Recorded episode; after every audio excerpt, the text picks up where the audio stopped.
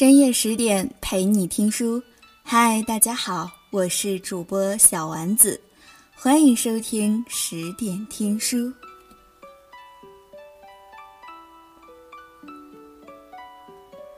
有人说，选一个爱人，决定了你每天上床睡觉前的环境；选一份事业，决定了你睁开眼每分每秒的心境。做你喜欢的工作，还是世俗意义上的好工作？作者：咪蒙。又到了大四学生开始找工作的时候了。最近几乎每天都有粉丝问我：咪蒙，到底该做我喜欢的工作，还是世俗意义上的好工作？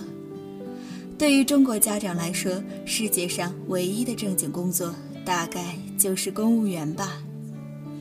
我爸曾经也这么劝我，当时高考填志愿，我不管报哪个院校，都只填了中文系，一张写满了中文系的志愿表，也是够变态的。当时流行的是学经济，而像我这种连账都算不清的傻瓜，学经济纯属自取其辱啊！关键是我不喜欢。从小到大，我做任何事，首先考虑的都是我喜不喜欢，而不是有没有用。我爸得知我想考中文系，用一种挽救失足青年的眼神看着我说：“你告诉我，学中文有什么用？”我用一种挽救失足老年的眼神看着他回：“那你告诉我，你成天打麻将赌博有什么用？”呵呵，我如愿以偿念了中文系。有一天，我一边拉屎一边看报纸，《南方周末》上登了新年致辞，总有一种力量让我泪流满面。阳光打在你的脸上，温暖留在我的心里，好燃呐！我眼含热泪从厕所出来，同学问我怎么了？你屁股痛啊？得痔疮了？我说我要进报社，我要去南方系。我去了很多家报社实习。在广州新快报实习的时候，我和摄影记者去采访收容所，差点被打；揭露大学黑幕，采访校长时被他指着鼻子威胁，说我太年轻，不知道世事险恶。我照样写了批评报道。实习老师觉得我蛮有做这行的潜质的，把我推荐到了南方都市报。在南方都市报实习，印象最深刻的新闻部副主任王军让我和他去参加一个政府会议。唉，真是一个无聊的会议啊！现场好多记者都睡着了，只有王军一直在认真听讲，认真做笔记。只有他抓住了会上一句话带过的信息：广州居民用水价格可能会上调。他追着有关部门采访了四个多小时，对方从不耐烦到大发飙，觉得南都事多。不管怎么样，稿子写成了。第二天，南都用头版头条报道了水费即将上调的新闻，其他报纸头条都是站在官方立场发布政府报告，只有南都站在市民这一方。所谓敬业，就是要以虔诚的姿态对待你手里的每一件小事；所谓媒体，就是永远要站在受众的立场。这两种态度影响了我很多年，这是王军教会我的。去年十月，我在微博上看到消息，王军四十三岁得癌症去世。还记得实习的时候，他一直说自己身上好痛，但是没时间去医院。去医院一天就会错过一条大新闻，他舍不得。在南都十二年，我学会了太多。南方系最好的一点，就在于致力于公民社会的价值观启蒙。有人说，启蒙是一种出走，是去引领大家看到一种别样的可能性。我写文章、写书，现在写剧本，一直想做的就是提供给大家一点别的可能性，让大家换一种角度看待自己、看待别人、看待社会、看待这个世界。这就是我最喜欢的事，我从中可以获得价值感。前年开始，我转行做剧本，坦白说，刚入这行，我也会动摇。写剧本是我喜欢的事儿，因为我可以学着用摄像的方式去讲一种新鲜的价值观。但我真的适合做这行吗？喜欢的事就一定能做好吗？万一我花了很多年依然写不出一个好剧本，怎么办？每一次当我纠结的时候，是我身边这帮人带给我新的力量。有个二次元的迷迷糊糊的妹子，她叫西半仙。被父母逼去英国学习国际商贸一年，还好他英文不错，在英国他灵活使用三个单词：this、this and this。他没有朋友，他人生中最重要的就是日剧、韩剧以及动漫。他想跟人聊，我们仍未知道那天所看见的花的名字。我不受欢迎，怎么想都是你们的错。我的脑内选项正在全力妨碍学员恋爱喜剧。别人都觉得他有病。我看到他带豆瓣的剧评，觉得这妹子很有才，发豆油给他，要不要来我的团队实习呀？他立即辍学回国了。他说他终于可以每天只聊电视剧了，终于有人听懂他在说什么了。我们的剧本写作是团队式的，每个人负责自己的角色。为你的角色设计戏剧桥段，这样才能保证每个角色都有自己的行为逻辑，每个角色都能出彩。他每天都跟打了鸡血似的，在剧本讨论会上，为了维护自己的角色，还跟其他人撕逼。他一分钟也不敢离席，因为只要离开一分钟，其他人会偷偷给自己的角色加戏，而他的角色可能会受损。他经常憋尿，厕所都不舍得上。而且没多久，他就成了撒谎精，每次发烧都装没事儿。我看他脸特别红，问他：“你是不是不舒服？”他说：“没事啊，我只是有点热。”我看他都有点发抖，强迫他回家休息。他说：“不行不行，我只是有点感冒，我感冒必须传染给别人才能好，所以我不能回家，必须留在公司才能传染给别人。还能有比这更扯的吗？”有一次开剧本讨论会，正说着话呢，西半仙突然抽搐，脸不停地发抖，牙齿打颤，手蜷缩起来，掰都掰不开，大家都吓坏了。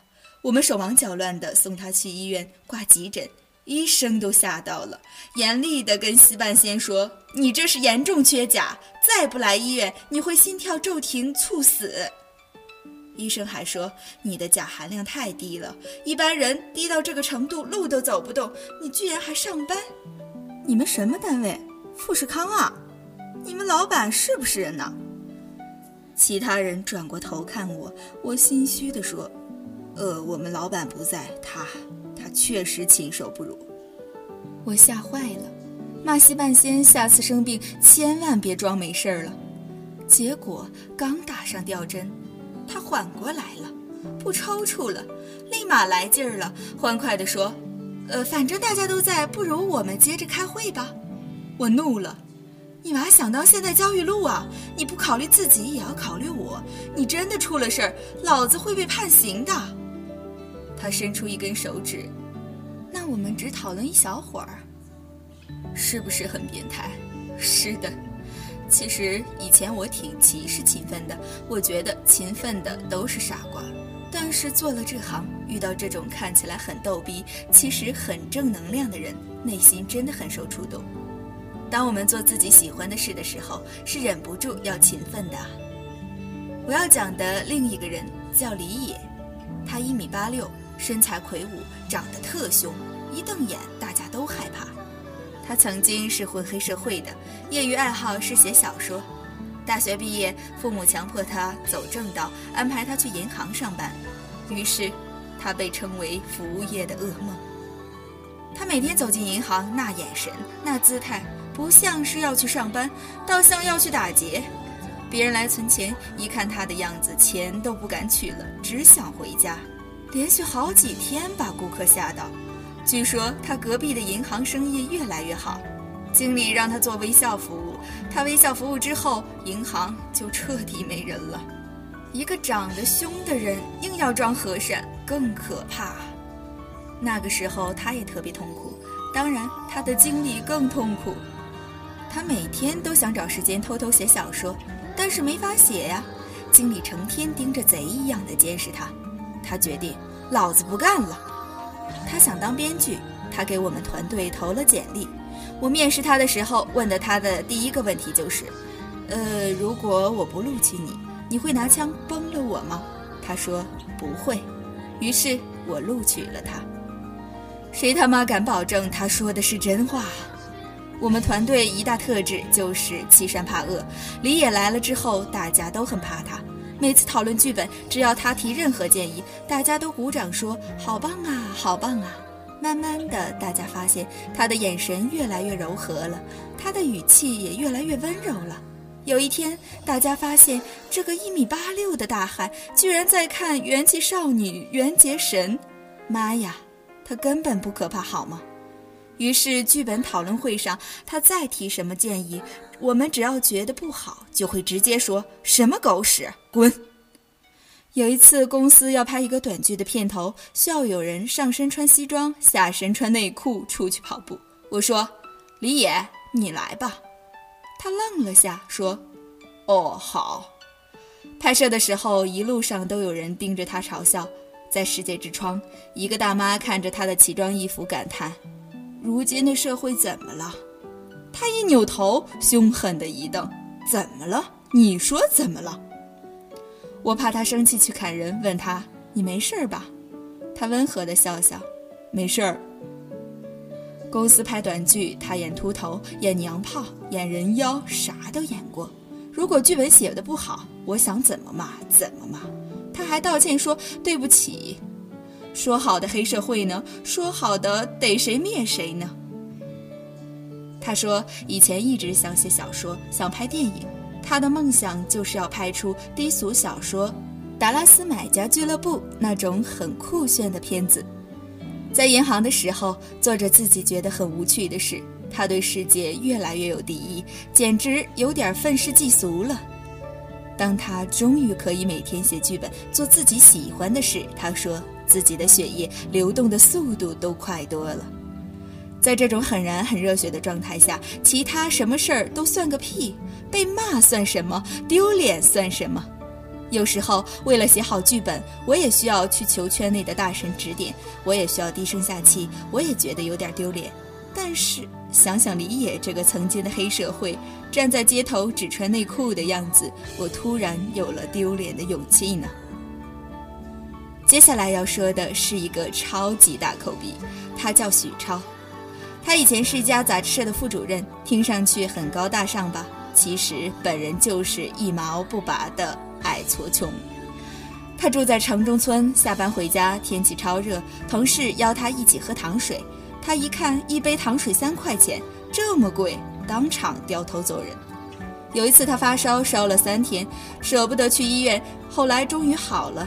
大家问怎么好的，他说：“老子买了药的，花了两块钱呢。”他人生中最奢侈的一次，就是有急事咬牙打一次摩的，花了七块钱巨款。他的头发永远都是自己剪的。我们跟他说，街头剪头发很便宜，才五块钱。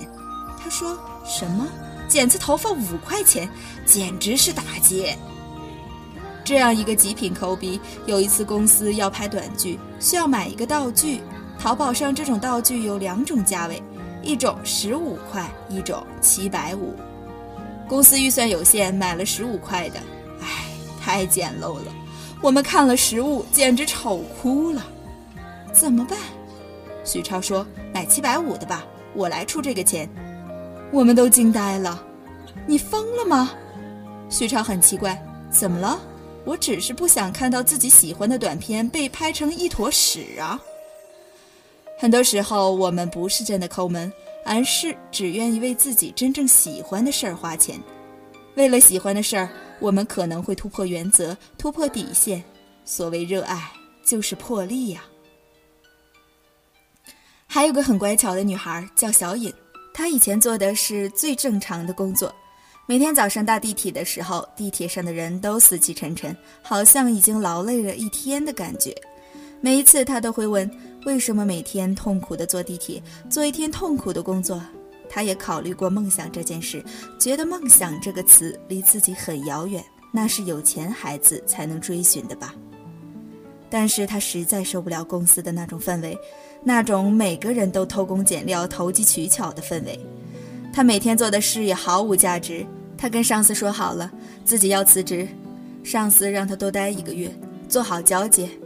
终于熬到辞职前最后一个星期，男朋友很贴心，给她买了一排益力多，说一共五个，每天一个，喝完了你就可以解脱了。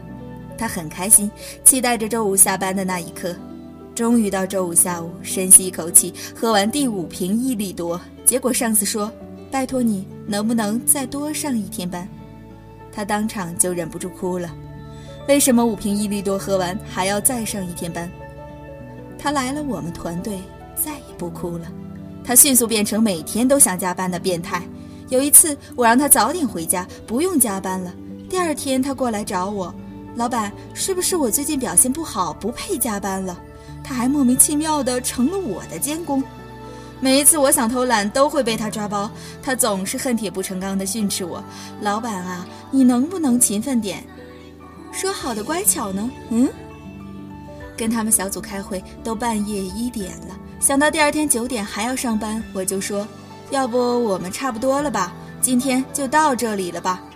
他瞪了我一眼说：“再讨论一个小时吧，你要着急，你先回家呗。”妈蛋，他那眼神那么严厉，我哪敢回家？弱弱的问一句：到底谁才是老板啊？是的，这就是我每天经历的一切。我们团队因为工作强度太大，有个男生累得连续晕倒两次，还跟我说挺好的，体验了一下晕倒是什么感觉。下次写剧本写到晕倒戏就更真实了。因为担心大家的身体，我强制性不允许大家周末加班。每周怎么也得休息一天，然后公司阿姨告诉我，又有人周末偷偷来加班了，她把名字都记下来了。为了节省时间，很多员工都睡在公司里，害得我都不好意思回家了，也只好住在办公室，以至于我很多朋友都说：“咪蒙，你变了，你以前不是号称要用生命来鬼混吗？你娃怎么越来越勤奋，越来越励志了？”哎，你以为我想啊？还不是被员工逼的，不是我的团队有多好有多棒，而是因为当你做喜欢的工作的时候，会激发你人性中最美好的一面。你愿意超越功利，你愿意不计较得失，你愿意付出一切。他们不是在捍卫这个公司、这个团队，而是在捍卫自己所喜欢的事。所以，不管任何时候问我做喜欢的工作还是世俗意义上的好工作，我都会选择前者。做你喜欢的工作，我不能保证你成功，但我保证你快乐。这种快乐来自于你全身投入、每天都进步的满足感。有人说，选一个爱人，决定了你每天上床睡觉前的环境；选一份事业，决定了你睁开眼每分每秒的心境。人生超过三分之一有效时间都会花在你的工作上，那么何必要让这三分之一的人生都处于痛苦中？做一份所谓的安定工作，你可以清晰的看到未来，知道五十年后自己是什么样子；做你喜欢的工作，你反而看不到清晰的未来，因为你不知道自己以后会是什么样子的。你充满了各种可能性。还有什么比活在对未知的期待中更酷的呢？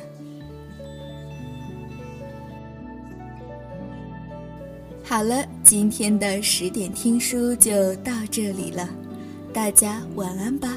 我是主播小丸子，期待下一期节目与大家相见，拜拜。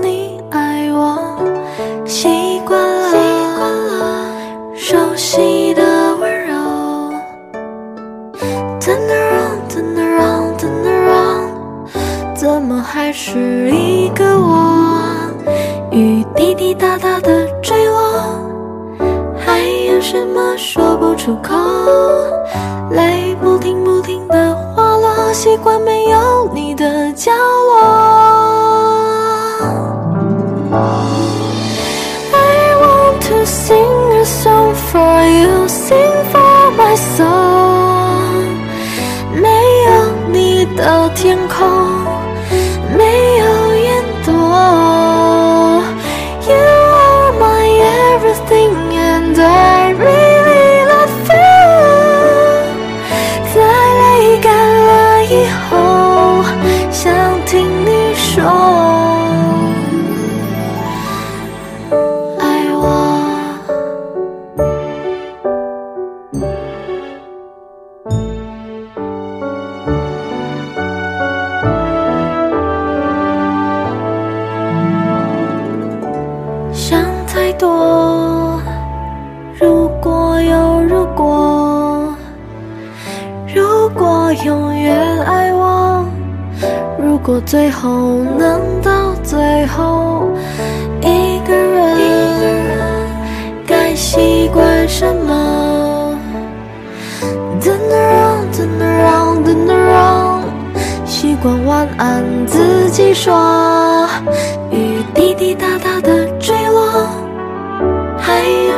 说不出口。泪不停不停的滑落习惯没有你的角落。